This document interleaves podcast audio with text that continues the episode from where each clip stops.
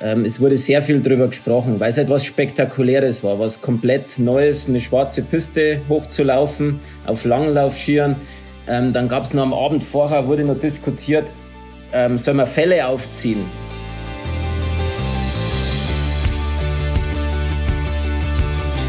Also ich glaube, wir können uns auf ein sehr spannendes und, und eine sehr offene Tour de Ski heuer freuen.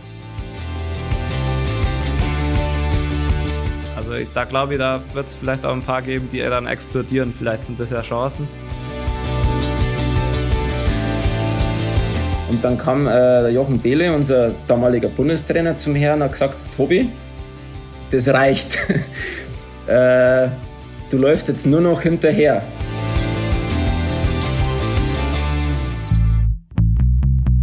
She Happens. Der Wintersport-Podcast mit Vinzenz Geiger.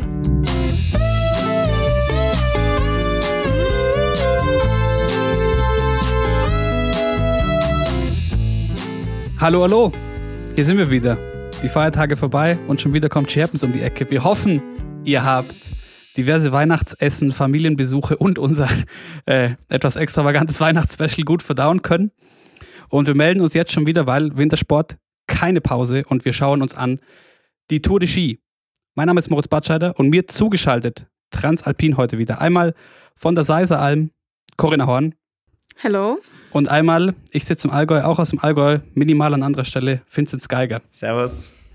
Und natürlich mussten wir uns darum kümmern, dass wir irgendwen auch noch hier äh, reinbekommen in diese Tour de Ski Vorschau, der tatsächlich Ahnung von der Materie hat. Und dementsprechend sind wir sehr froh, dass er sich die Zeit genommen hat, kurz nach den Feiertagen. Hallo Tobi Angerer. Hallo, grüß euch, servus. Eine Frage, die sich mir aufgedrängt hat von vornherein, wenn wir dich da haben. Jetzt zum Thema Weihnachten und Feiertage. Wie schwer ist denn die Umstellung, wenn man jahrelang als aktiver Langläufer quasi kein Weihnachten hat, weil Tour de Ski und bis kurz vorher ist man unterwegs. Und dann muss man sich auf einmal mit der ganzen Familie und äh, Essen und Weihnachten beschäftigen. Ist das sehr schwierig?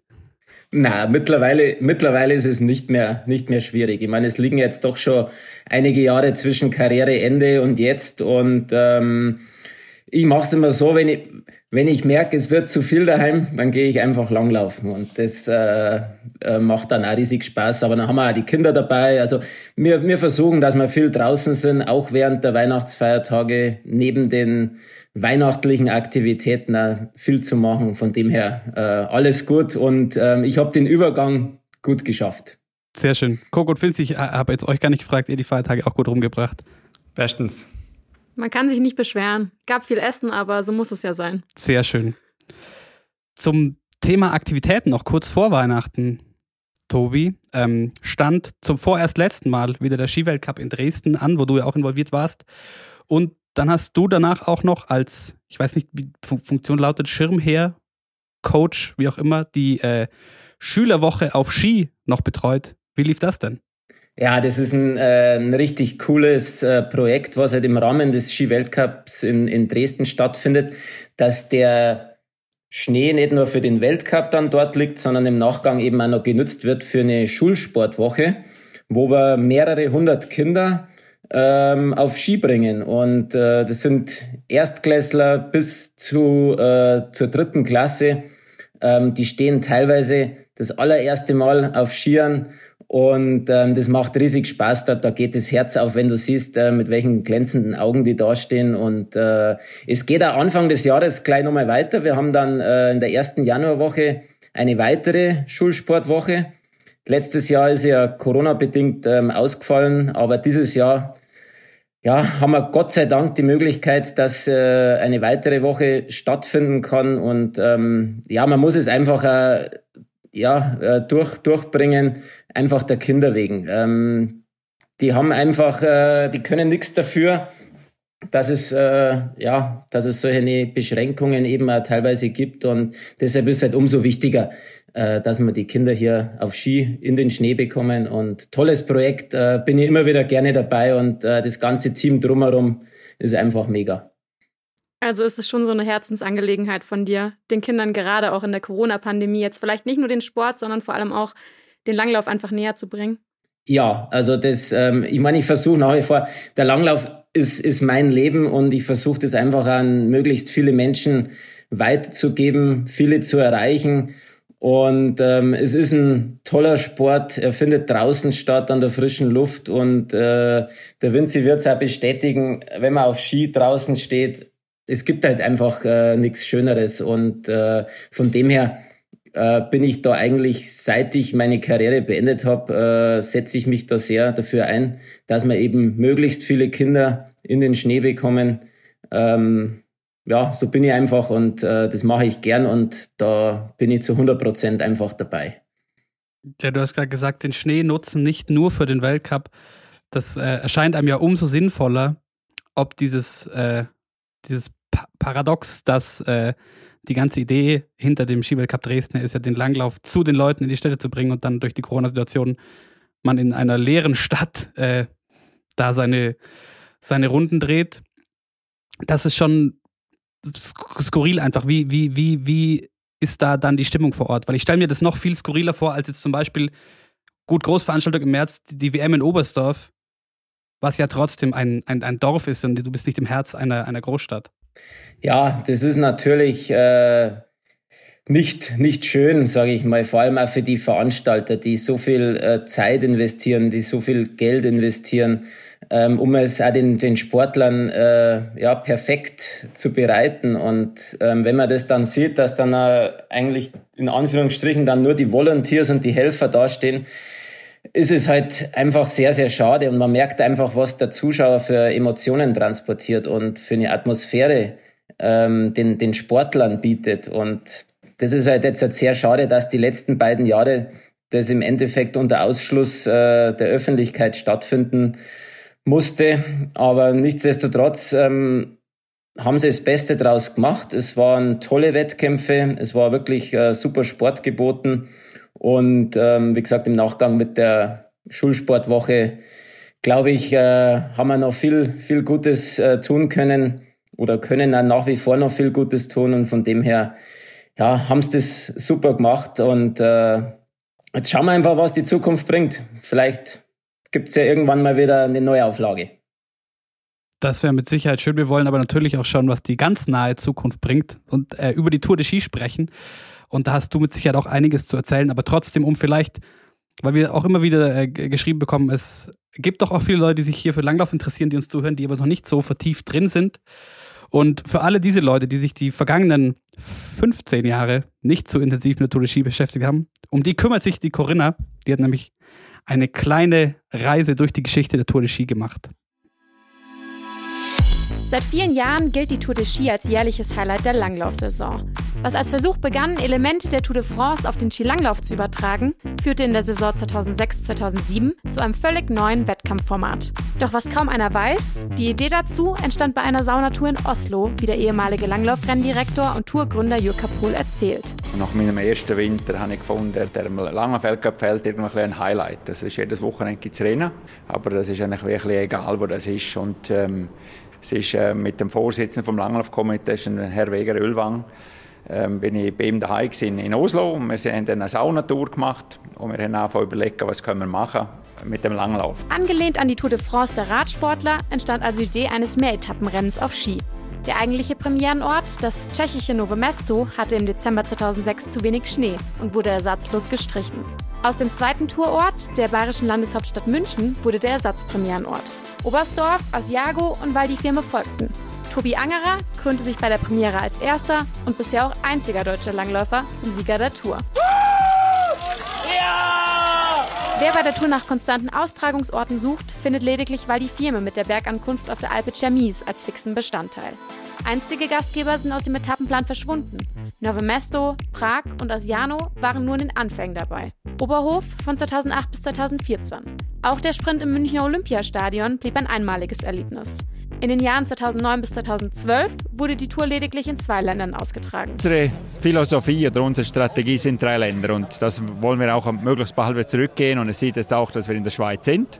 Die haben das Commitment gegeben und das heißt, es werden Deutschland, Schweiz und Italien und dann kommen wir eigentlich unserer Strategie wieder nahe. Mit Val Müster und der Lenzer Heide im Wechsel kamen 2012 zwei neue Austragungsorte hinzu. Auch die Anzahl der Etappen variiert dabei jedes Jahr zwischen 6 und 9, je nachdem, ob es eine WM, Olympische Spiele oder gar eine meisterschaftsfreie Saison gibt. Mit neun Etappen in elf Tagen erreichte die Tour 2012 ihr Maximum, sagt Tobi Angerer. Ja, das ist auf jeden Fall grenzwertig gewesen, also was, was hier abgelaufen ist. Äh, man merkt jetzt auch, man ist jetzt zum Schluss auch gar nicht mehr so richtig äh, bei der Sache, weil es ist jeden Tag einfach nur, nur Rennen, Essen, Schlafen nichts anderes und irgendwo funktioniert es dann nur noch wie eine Maschine. Zu den großen Gewinnern der Tour zählen definitiv die Polin Justina Kowalczyk und der Schweizer Dario Colonia. Beide gewannen die Tour jeweils viermal. Mit 22 Jahren ist Johannes Klebo der bislang jüngste Tourgewinner und Jessica Diggins konnte in der vergangenen Saison als erste Nicht-Europäerin gewinnen. It means so much. I think it's so cool for our country to show that it's possible. In den vergangenen Jahren musste sich die Tour immer wieder mit Kritik auseinandersetzen. Sie habe am Prestige verloren, müsse sich neu erfinden oder bräuchte neben der Alpe Chamis gar ein zweites Aha-Erlebnis. Dass die Tour selbst bei Top-Athleten keine uneingeschränkte Priorität mehr genießt, zeigt auch dieses Jahr wieder Therese Johaug. Um sich besser auf die Spiele vorbereiten zu können, lässt sie auch dieses Jahr die Tour aus.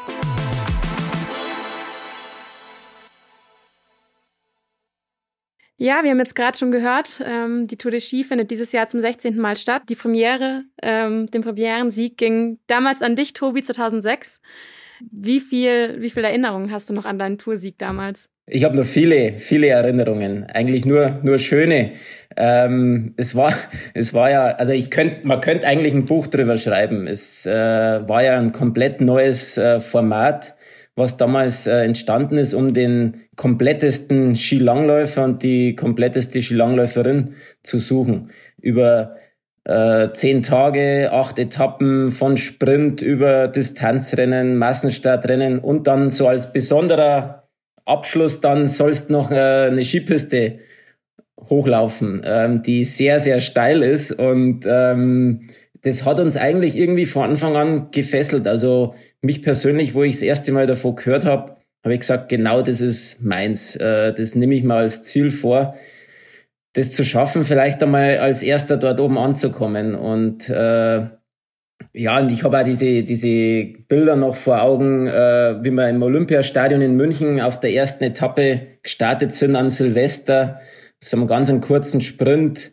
Äh, der ging dann eigentlich ziemlich in die Hose. Also ich glaube, ich war irgendwo in die 40, äh, habe mich nicht qualifiziert für die Heats. Dann haben schon einige geschrieben, Angerer hat die Tour verloren, obwohl es eigentlich erst gerade losgegangen ist. Und so hat sich das einfach äh, von Etappe zu Etappe fortgeführt und jede jeder Tag, jedes Rennen hat irgendwie seine Geschichte geschrieben. Und ähm, also ich erinnere mich sehr, sehr gern dran zurück. Ja, ich fand es auch echt lustig. Ich habe mich die letzten Tage ausführlich mit der, mit der ersten Tour beschäftigt und damals, ähm, als das erste Mal die Alpe Chamis hochgelaufen wurde, hat auch Evi Sachenbacher Stehle zum Beispiel gesagt, da läuft sie nie wieder hoch. Das war das schlimmste Rennen, was sie jemals gemacht hat. Und du hast zum Beispiel gesagt, ja, war schon hart, aber ähm, hast es dir eigentlich schlimmer vorgestellt? Ähm, war das er also war das erste Mal, wo du da hochgelaufen bist, vielleicht noch das, das wenigste Mal schlimm im Vergleich zu den Jahren, die darauf kamen? Ähm, kann sein, weil man natürlich äh, nicht weiß, was auf einen zukommt. Und meistens ist es, wenn man das erste Mal irgendwo am Start ist, äh, ist weniger schlimm, als wenn man dann das schon ein paar Mal erlebt hat. Und bei uns war es ja so damals, ähm, kann mich noch gut erinnern, äh, ich meine, diese, diese, diese Schlussetappe, ähm, es wurde sehr viel drüber gesprochen, weil es etwas Spektakuläres war, was komplett Neues, eine schwarze Piste hochzulaufen, auf Langlaufskiern. Wie sieht das vor allem äh, technisch aus? Bringen wir da überhaupt alle Sportler hoch?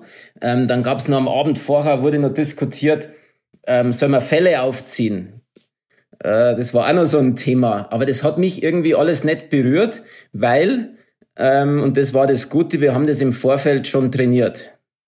Ähm, wir waren auf der Taublitzalm zur Vorbereitung auf, auf die Tour de Ski und dort sind wir dann schon Skipisten hochgelaufen. Und ich habe eigentlich gemerkt, dass das gar nicht so schlimm ist. Man braucht eigentlich nur einen guten Rhythmus. Man muss den 2-1er ein bisschen kürzer laufen. Und ich wollte definitiv vermeiden, in diesen Trainerpendel zu gehen. Also das, äh, den habt ihr ja bestimmt auch schon mal gesehen, wo man so äh, Schwangerschaftsschritt. ja, hast du jetzt gesagt. Okay.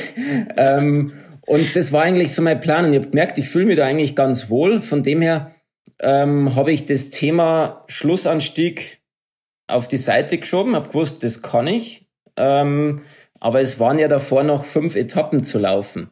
Das heißt, äh, ich bin eigentlich in diese erste Tour de Ski so reingegangen, ähm, wirklich von Tag zu Tag, von Etappe zu Etappe zu denken. Ähm, viele andere meiner Konkurrenten, die waren eigentlich besser in Form oder die waren zumindest genauso gut wie ich. Vielleicht sogar einige besser. Aber die haben vielleicht auch den mentalen Fehler gemacht, dass sie schon ähm, sich am ersten Tag Gedanken gemacht haben, wie komme ich am Schluss diesen Anstieg hoch. Und den habe ich eigentlich komplett beiseite geschoben. Ich habe gewusst, das kann ich. Ähm, ich konzentriere mich aber jetzt erstmal auf das andere. Und dann haben wir am, äh, ich glaube, das waren zwei Tage vom Schlussanstieg, äh, sind wir dann einmal mit dem Auto hochgefahren zur Mittelstation von der Alpe Cermis und sind dann auf Langlaufskiern runtergefahren. Da gibt's ja einen Beitrag vom, vom Bayerischen Rundfunk. Ähm, und da haben wir schon gemerkt, na, da werden, bringen wir gute Geschwindigkeiten zusammen. Also das ist recht steil. Äh, und so haben wir uns eigentlich die, die Alpe Cermis angeschaut. Von oben nach unten. Und zwei Tage später sind wir es dann von unten nach oben gelaufen. Was macht mehr Spaß? Hat Spaß gemacht. Also in beide Richtungen hat es Spaß gemacht. Aber wahrscheinlich, wenn man dann, wenn es dann auch ganz gut läuft über die Tour, dann, wenn man dann im Flow ist, dann geht es wahrscheinlich der letzte Anstieg auch nochmal leichter, wie wenn man jetzt sich jeden Tag ähm, schon verkopft und denkt, oh, ich muss mir jetzt vielleicht was aufsparen für den, für den letzten Tag, dass ich da auch noch heil hochkomme. Ja, na, natürlich. Ähm, ist immer mal so der Gedanke da, aber ich habe halt wirklich versucht, den komplett wegzuschieben. Also ich war gut in Form. Ich habe natürlich auch das nötige Quäntchen äh, Glück auch gehabt. Das brauchst du, wenn du so ein ähm, Mehrtagesetappenrennen äh, gewinnen willst, weil das Material muss stimmen. Äh, wir waren ja dann zweite, dritte Etappe war ja in Oberstdorf im, im Ried draußen. Und dann hat's ja, äh, war ja richtig tiefster Winter, hat's geschneit. Und da war die eine Etappe, war ein Skiathlon über, über 30 Kilometer, da hatte ich einen Sturz, dann hat mich der, der Axel Teichmann hat mich dann wieder an die Spitzengruppe rangeführt, äh, weil der kurz hinter mir war. Und dann äh, so, so Dinge brauchst halt dann auch, also dass dieses, dieses Quäntchen Glück einfach äh, auch hast, dass da gerade dann auch um dich jemand rum ist, der dich wieder nach vorne bringt. Also wir haben da schon auch sehr als Team agiert. Ähm, dann war ein Tag drauf ein 15 Kilometer Einzelstartrennen bei kompletten Schneefall, 0 Grad. Und ähm, da sind viele mit No-Wax-Skiern gelaufen. Wir haben es mit Wachs probiert. Wir haben eine sensationelle Wachsmischung gehabt, die damals der Uwe Bellmann mit seinem Team äh, ja, vorbereitet hat und haben am Ende Platz 1, 2, 3 in dieser Etappe erreicht. Äh, hat der Franz Göring gewonnen, René Sommerfeld war Zweiter, ich war Dritter. Und da haben wir dann eigentlich schon auch den Grundstein für das spätere Top-Ergebnis auch ähm, als Team gelegt. Wir hatten ja dann drei in den Top Ten ähm, am Ende der ersten Tour de Ski. Jetzt haben wir schon äh, über zwei Standorte gesprochen. Was sagst du denn zu den, zu den drei Stops dieses Jahr? Also sprich Lenzerheide, Oberstdorf und offensichtlich Fiemme. Ja, ich finde es gut. Also man, man versucht einfach wirklich äh, und, und da muss man ein bisschen vielleicht da Richtung Vier-Schanzentournee denken. Es, ist, es muss eine Tradition, muss sich natürlich auch erst über viele Jahre entwickeln. Ähm, aber wichtig ist auch, dass man feste Standorte hat. Das heißt, Schweiz ist immer in Abwechslung Lenzer Heide und äh, Walmüster. Dann bist du Oberstdorf, ist ein fester Bestandteil seit vielen, vielen Jahren der Tour de Ski. Ähm, normalerweise in, in Jahren, wo jetzt kein großes Ereignis ist, ist Toblach noch mit dabei. Und dann geht's äh, nach Val di Fiemme, wo dann weitere zwei Rennen sind. Also ich glaube, das ist wichtig, um so ein Format dafür für, für alle zugänglich zu machen, damit sie ja was damit anfangen können, äh, ist es wichtig, dass du ja, Standorte hast, die fest im Kalender verankert sind.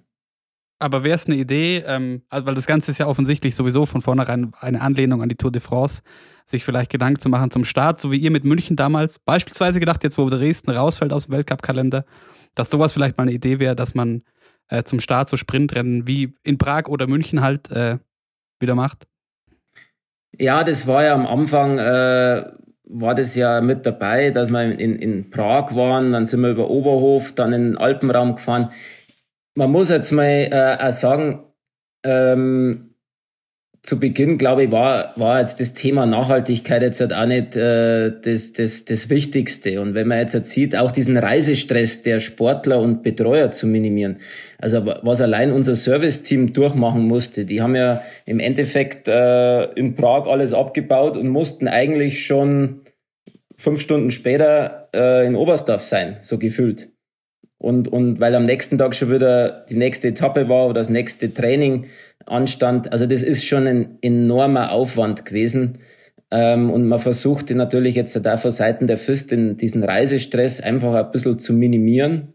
Was ich persönlich auch gut finde, weil der Sportler dann einfach auch mehr, mehr, mehr Zeit hat, auch zu regenerieren und das ganze Team drumherum.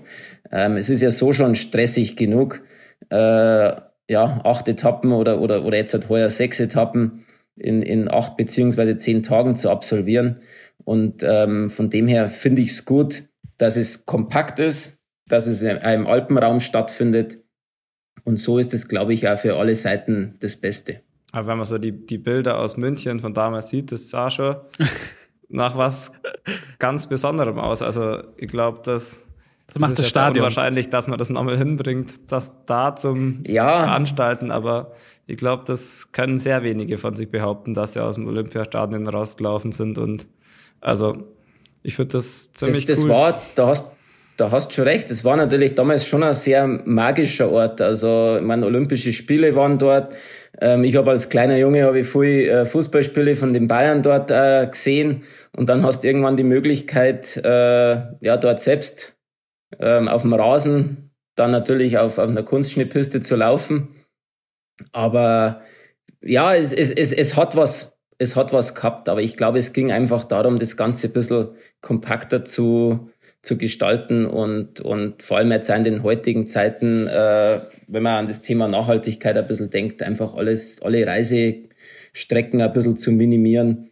Und von dem her glaube ich, passt jetzt halt so, wie es ist. Und äh, wichtig ist ähm, natürlich das, das Ganze drumherum, dass das passt. Aber für mich ist entscheidend, äh, ein, ein sportliches Event kann nur gut funktionieren, wenn auch alle Sportler dabei sind. Wenn die Besten sich mit den Besten messen. Und ähm, ich glaube, da war in den letzten Jahren einfach hin und wieder äh, bei der Tour de Ski das Problem, dass äh, einige Nationen verzichtet haben oder haben nur die, die B-Garde geschickt, ähm, um sich aufs Großereignis vorzubereiten. Ähm, ich denke da besonders auch an die Schweden. Ähm, da war ich auch noch mit aktiv, die 2010 fast verzichtet haben, dann äh, 2014 auch. Und da waren sie aber natürlich beim Großereignis Olympische Spiele, äh, waren sie sehr erfolgreich und wurde ihnen damit eigentlich auch recht gegeben, äh, dass sie sich nur auf einen Höhepunkt konzentrieren. Gott sei Dank haben das äh, viele ähm, Nationen in den letzten Jahren widerlegen können. Das heißt, die waren erfolgreich bei Natur de Ski und waren dann auch erfolgreich äh, beim Großereignis. Und ähm, das macht einfach eine Sportart auch erst äh, populär, wenn sich ja wirklich die, die allerbesten messen. Ja, genau, also das, das, ist, ja. Äh, das ist so mein, mein Ansatz. Und das ist auch das Wichtige. Ähm, Warte, ein Satz noch zum mhm. Abschluss, dass ähm, die Sportler oder die Nationen auch eine Verantwortung haben gegenüber der Sportart, gegenüber den Veranstaltern, dort auch teilzunehmen. Weil das macht es dann am Ende des Tages einfach aus. Ja, weil das ist ja genau das, was im Prinzip der erste Ansatz von der Tour de Ski sein muss, dass man es schafft, dass auch alle da starten. Und das ist sowohl, genau. also und die Attraktivität nach außen hin, die kommt ja nur durch das dann im Endeffekt. Und Genau. Ob man da jetzt in München startet oder egal wo, da, wenn dann nicht alle am Start sind, dann ist da immer so ein Beigeschmack dabei. Und deswegen finde ich es auch, das ist der Ansatz, wo man ran muss und dass das dann auch, dass einfach gar nicht möglich ist, dass man sagt, man lässt die aus. Also das muss schon, ähm, das darf auch für den Athleten, also das muss dann schon im Gesamtweltcup auch wehtun oder oder irgendwelche anderen Sanktionen sein. Genau, und jetzt hat er die Füsse ja jetzt eh hergegangen, hat heuer durch das, dass Olympia eben auch noch folgen wird, haben sie auf sechs Etappen reduziert. Sie sind früher, äh, der, der Start und, und äh, Zielpunkt ist vom, vom kalendarischen auch deutlich früher. Das heißt, es kann wirklich äh, jeder teilnehmen. und ähm, man kann, und für mich persönlich muss ich auch sagen, ist die Tour de Ski ein perfekter Formaufbau.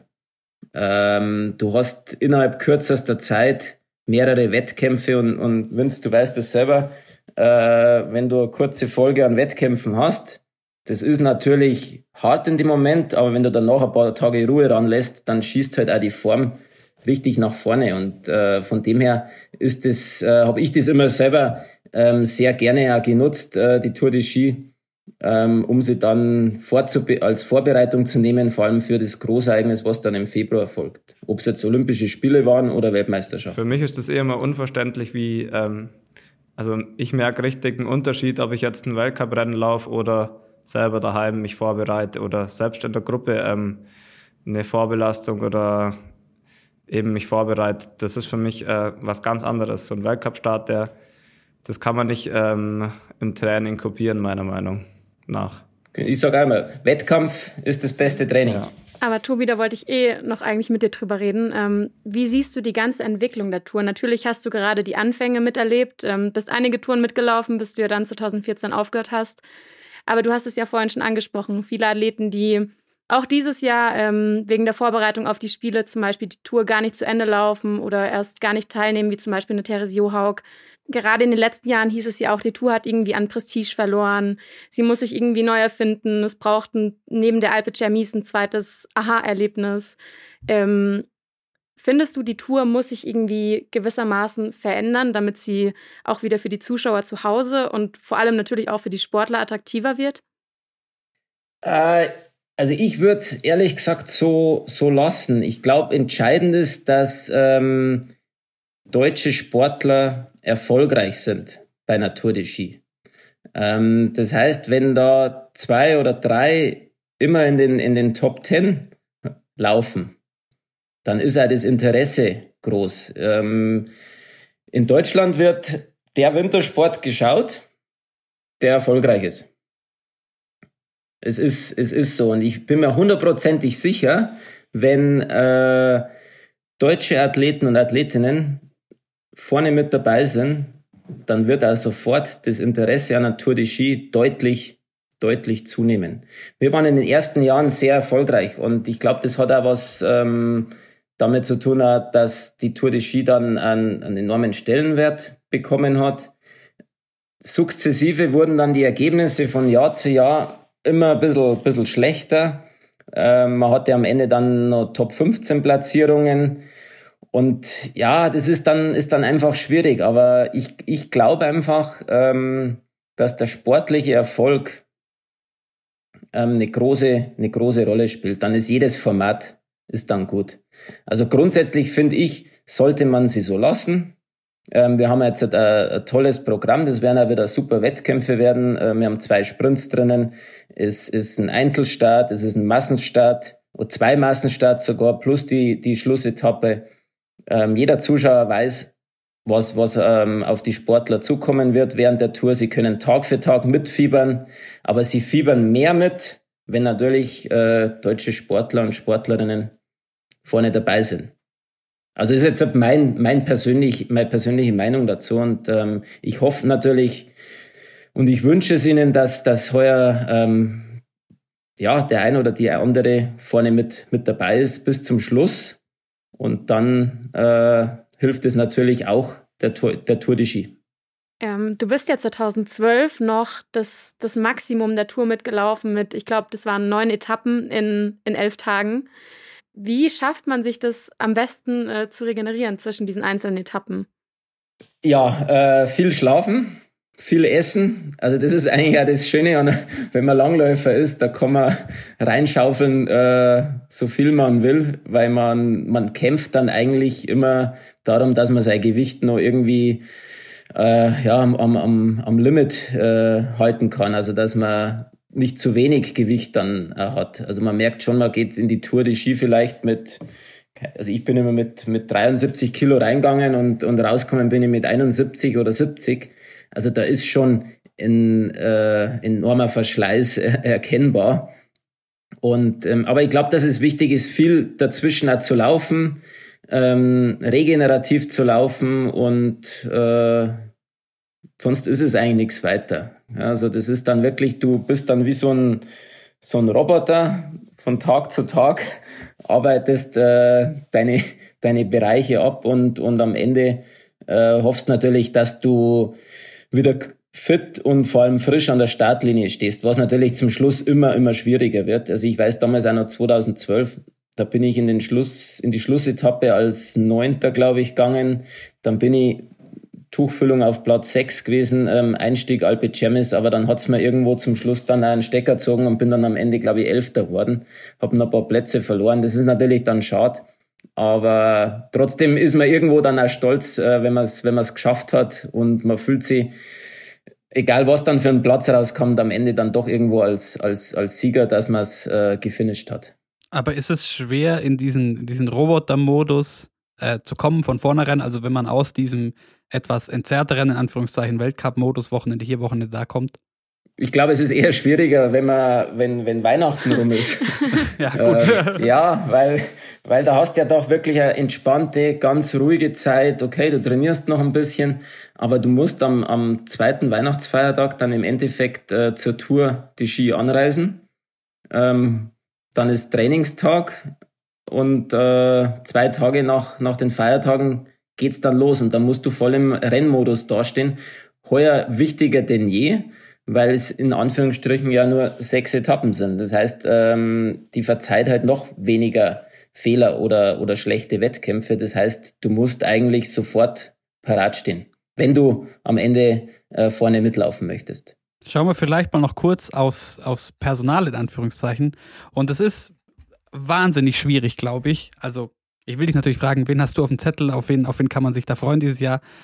Aber wie genau kann man das überhaupt sagen, wenn gerade jetzt in der Olympiasaison so überhaupt nicht klar ist, bei ganz vielen Nationen auch, okay, wie lang sind die dabei, wer zieht das durch und wie sieht es dann am Ende aus? Ja, und das, glaube ich, macht es aber wiederum spannend. Ähm, es sind viele der, der, der großen Top-Favoriten, wie vielleicht jetzt ein, ein Bolschunow, noch nicht in der Topform. Andere wiederum sind in Topform oder müssen in Topform sein, um sich noch für Olympia zu qualifizieren. Das heißt, es, äh, es wird schon sehr, sehr spannend werden. Ähm, Johannes Kleber, finde ich, ist, ist richtig gut drauf. Ist die Frage, wird er sie durchlaufen? Also ich glaube, wenn er die Möglichkeit sieht, äh, die Tour de Ski zu gewinnen, wird er auf jeden Fall bis zum Schluss dabei sein. Und äh, weil er kann natürlich auch viel Zeit über die Sprints äh, ja, gut machen. Ähm, andere wiederum, die eher Ausdauerspezialisten sind, die, die, ja, für die sind natürlich diese Sprints äh, nicht so gut. Sind ja dann doch zwei von sechs Etappen sind Sprintrennen. Das heißt, hier wird schon mal viel Zeit verloren. Also ich glaube, wir können uns auf ein sehr spannendes und, und eine sehr offene Tour de Ski heuer freuen. Und bei den Damen, ja, wenn eine Therese Johaug nicht am Start ist, dann kommen natürlich plötzlich viele andere in Frage. Also ich denke vor allem äh, Frieda Karlsson ähm, wird eine, eine große Rolle spielen. Die hat natürlich die Tour noch nie beendet. Das heißt, die kennt den Schlussanstieg nicht. Ihre Teamkollegin Ebba Andersson ähm, war dort letztes Jahr sehr stark. Also ich glaube, die können auch eine gute Rolle spielen. Und ich hoffe natürlich auf ja, die ein oder andere kleine Außenseiterchance aus dem deutschen Lager. Oder, Vince? Hoffen wir. Ja, also ich hoffe es auch. Ähm, ich glaube, bei den Herren wird es ex extrem schwer. Der Kampf wird wahrscheinlich, wie du sagst, da gibt es einige, so bei den Norwegern und so, die müssen sich nur qualifizieren für Olympia. Und da, da wird wahrscheinlich 110 Prozent gegeben. Und also da glaube ich, da wird es vielleicht auch ein paar geben, die dann explodieren. Vielleicht sind das ja Chancen.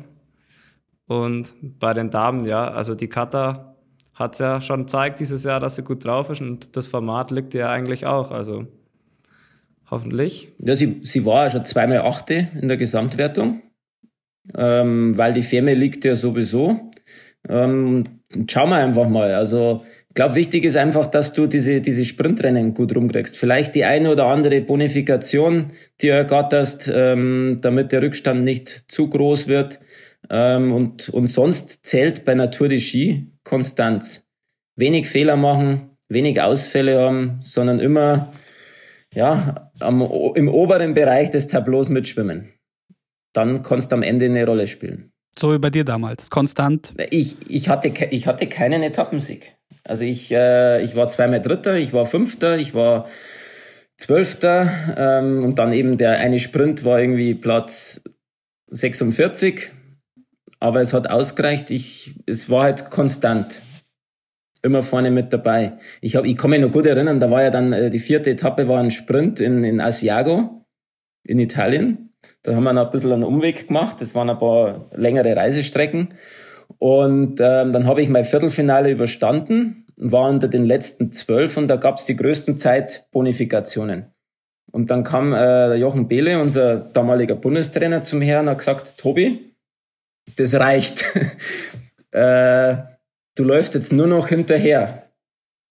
Und dann habe ich gedacht, wie, ich nur noch hinterherlaufen? Und dann gesagt, hat er gesagt, ja, du, ähm, du musst jetzt nicht ins Finale kommen und du musst jetzt auch keine Energie mehr ver, verbrauchen. Ähm, wir haben noch ein hartes Wochenende vor uns.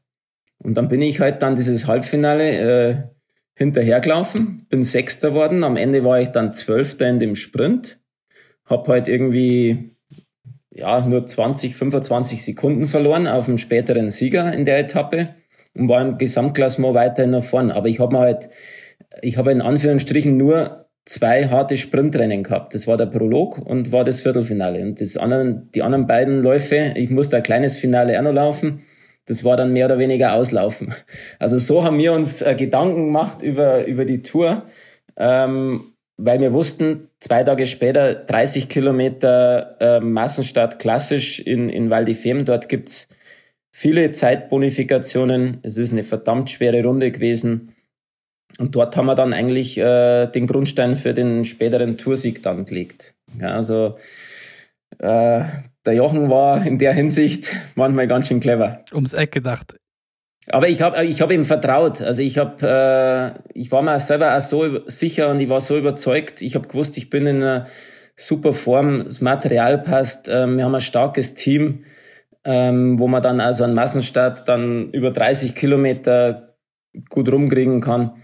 Ähm, von dem her war das dann ideal, so wie es gelaufen ist. Ich würde gerne einmal noch kurz einhaken, ich habe es Anfang schon erwähnt, also es äh, interessieren sich auch mehr und mehr Leute auf, auf diesem Weg hier über Scherbens für Langlauf, die vielleicht nicht so, nicht so tief drin sind und du hast jetzt mehrfach schon von den Zeitbonifikationen gesprochen. Kannst du vielleicht in aller Kürze die absoluten Basics, diese Reglements und wie das mit der Zeit funktioniert, einmal darlegen? Okay, also im Sprintrennen, Prolog, zählt die Zeit, äh, die jeder Athlet äh, läuft, äh, ins Gesamtklassement rein. Und die Top 30 kommen in die Finals. Und dort gibt es Zeitgutschriften von Platz 1 bis 30. Die werden dann wieder von der äh, Prologzeit abgezogen, für die, die unter die ersten 30 waren. In den äh, Massenstart oder Einzelstartrennen zählt ganz normal die Zeit rein. Und von dem her hast du dann eigentlich jeden Tag äh, ein Klassement. Hast du da eigentlich schon irgendwie einen speziellen Wert auf diese Bonussekunden gesetzt? Also war es schon immer so, boah, da muss ich jetzt irgendwie zugreifen? Ähm, ja, natürlich. Also äh, ich kann mich noch gut erinnern, das war eine, eine Tour de Ski, ich glaube, es war sogar 2012. Ähm, wo in, in, in Oberstdorf ein, glaub, ein Skiathlon war, 30 Kilometer. Und da bin ich nur auf Zeitbonifikationen gegangen. Also nicht aufs, aufs Endergebnis, da bin ich dann Zwölfter geworden, weil ich dann hinten raus so platt war. Aber ich habe versucht, bei jeder Sprintwertung Sekunden mitzunehmen. Mittlerweile gibt's ja Punkte, weil da gibt's ja dieses Punktetrikot auch. Oder das Sprinttrikot, nennen sie das ja. Da. Und, ähm, und das war dann immer so mein, mein Ziel, ähm, möglichst Zeitgutschriften zu machen und gar nicht aufs Endergebnis zu schauen, was ich in der Etappe erreichen kann. Ähm, hat damals gut funktioniert, weil da habe ich mich dann nochmal weit nach, nach vorne geschoben. Da habe ich, glaube ich, fast eine Minute nur Zeitbonifikationen in so einem Massenstartrennen mitgenommen. Und das hilft dir dann natürlich ungemein, äh, dass dich in eine bessere Position bringst. Herr Finzi, das wäre doch mal was für dich. So, wenn es im Doku-Weltcup zwischendurch so Sprintsegmente geben würde.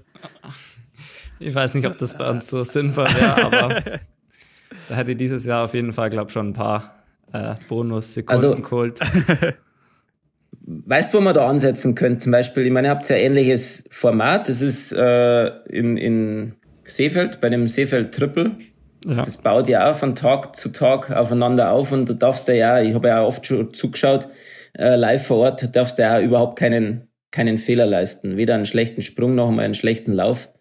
Ähm, wenn du da mal, äh, kannst du mal anbringen, ob man dann einmal andersrum startet, dass man mal einen Massenstart erst macht, bevor man springt. Und dort könntest du natürlich zum Beispiel also Sprintwertungen mit einfließen lassen. Ja, das wäre natürlich ein Ansatz, aber die haben das Reglement jetzt auch schon dieses Jahr wieder oder jetzt zum ersten Mal neu angepasst. Und ja, ich weiß nicht, wie oft sie das dann ändern, aber generell wäre es dann für einen Massenstart wäre es auf jeden Fall eine Option, dass man sagen wird, man macht zwischendrin ähm, Wertungen noch mit Bonussekunden. Weil man hat es dieses Jahr wieder gesehen, dass ein Massenstart dann bei uns doch sehr sprunglastig ist. Wie würdest du es äh, sehen, wenn da mal so eine Art Tour de Ski äh, für die nordische Kombination kommen würde? Weil es gäbe ja doch ein paar Orte, die näher zusammenliegen, die Schanzen und ja, ich, Langlaufstrecken haben. Ich fände das äh, sehr gut und generell ähm, fände ich es gut, wenn bei uns neue Formate oder ähm, neue Orte ähm, oder mal was Neues, auch wenn nur ein anderer Name drüber steht oder eine andere Reihenfolge. Das wäre, ja, wäre ich auf jeden Fall offen dafür und mal schauen. Man könnte dann ein, äh, die, die, die Schanze hochlaufen. so eine Flugschanze, weißt du? Ja, als so Schlussanstieg. Einen kurzen Sprint. Ja, das wäre ja, auf genau. jeden Fall ganz schön hart, glaube ich. Dann doch lieber Alpe Chemis. Aber so, dass man, da, dass man davor vielleicht so äh, fünf Kilometer im Stadion läuft und dann musst du noch so als letztes Zuckerl. ja, ich glaube, das wäre wär eine Idee. Ja, und dann so wie beim ähm, Skiathlon. Am Schanzentisch, Anzug, Skiwechsel, ab in Aufzug und wieder ja, runter. Genau, das wäre das wäre dann schon eher sehr unrealistisch. Aber, aber die Alpe Jamis sind ja Kombinierer auch schon hochgelaufen, einmal beim Weltcup. Da gab es einen genau, amerikanischen Doppelsieg. Mhm. Ja, und du kannst, äh, ähm, ihr seid ja dann am, am 6. bis, bis 8. in, in Val di Fiemme beim Weltcup, Januar. Ja. Und ähm, am 4. ist ja die Schlussetappe. Seid ihr da schon vor Ort? Ähm, wir kommen am 5.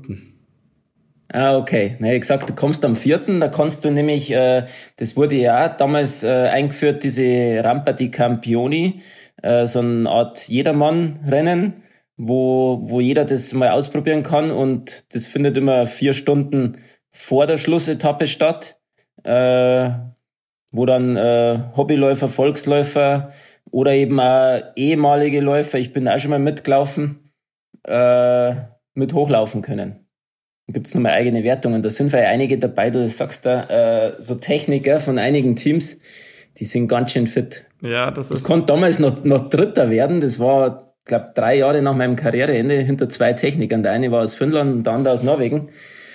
Äh, aber du, dann merkst du mal, wie schnell du abbaust. Ich glaube, ich war drei oder vier Minuten langsamer, wie zur aktiven Zeit. Ja, und Tobi, Du hast die Alpe Chemis so sehr vermisst, dass du dir dachtest, du musst nach deinem Karriereende nochmal hoch. Ja, aber jetzt, jetzt muss ich nicht mehr. Also jetzt ist irgendwann ist es einmal gut. Ich bin jetzt zehnmal hochgelaufen, mindestens. Von dem her, naja, zehnmal nicht ganz. Ich habe die eine oder andere Tour dann doch auch nicht beendet, weil ich krank geworden bin. Äh, von dem her muss ich mal, mal überlegen. Zum 50. vielleicht. Kannst du uns noch vielleicht abschließend damit wir jetzt richtig und alle, auch die hier zuhören, in Stimmung kommen. Drei Gründe, warum absolut jeder Mensch, der irgendwie Zugang zum Fernseher hat, sich jetzt dieses Jahr die Tour de Ski anschauen sollte. Oh, das sind immer diese spontanen Fragen. Es ist spektakulär, es ist spannend, Emotionen sind dabei und ähm, ich wünsche mir, dass wir am Ende aus dem DSV-Team einen Mann und eine Dame unter den Top 6 haben. Und dann lohnt es sich zuzuschauen. Dann sagen wir vielen, vielen Dank für deine Zeit und äh, frohes Tour de Ski beobachten. Ich sage danke, vielen, vielen Dank, dass ihr dabei sein dürft. Macht, hat Spaß gemacht. Und wir hören uns dann wieder, Coco, übermorgen schon. Doch, am 30. geht's weiter nach dem ersten Stop mit der nächsten Spezialfolge zur Tour de Ski. Wir sagen vielen Dank fürs Lauschen. Oh, bis dann. Ciao.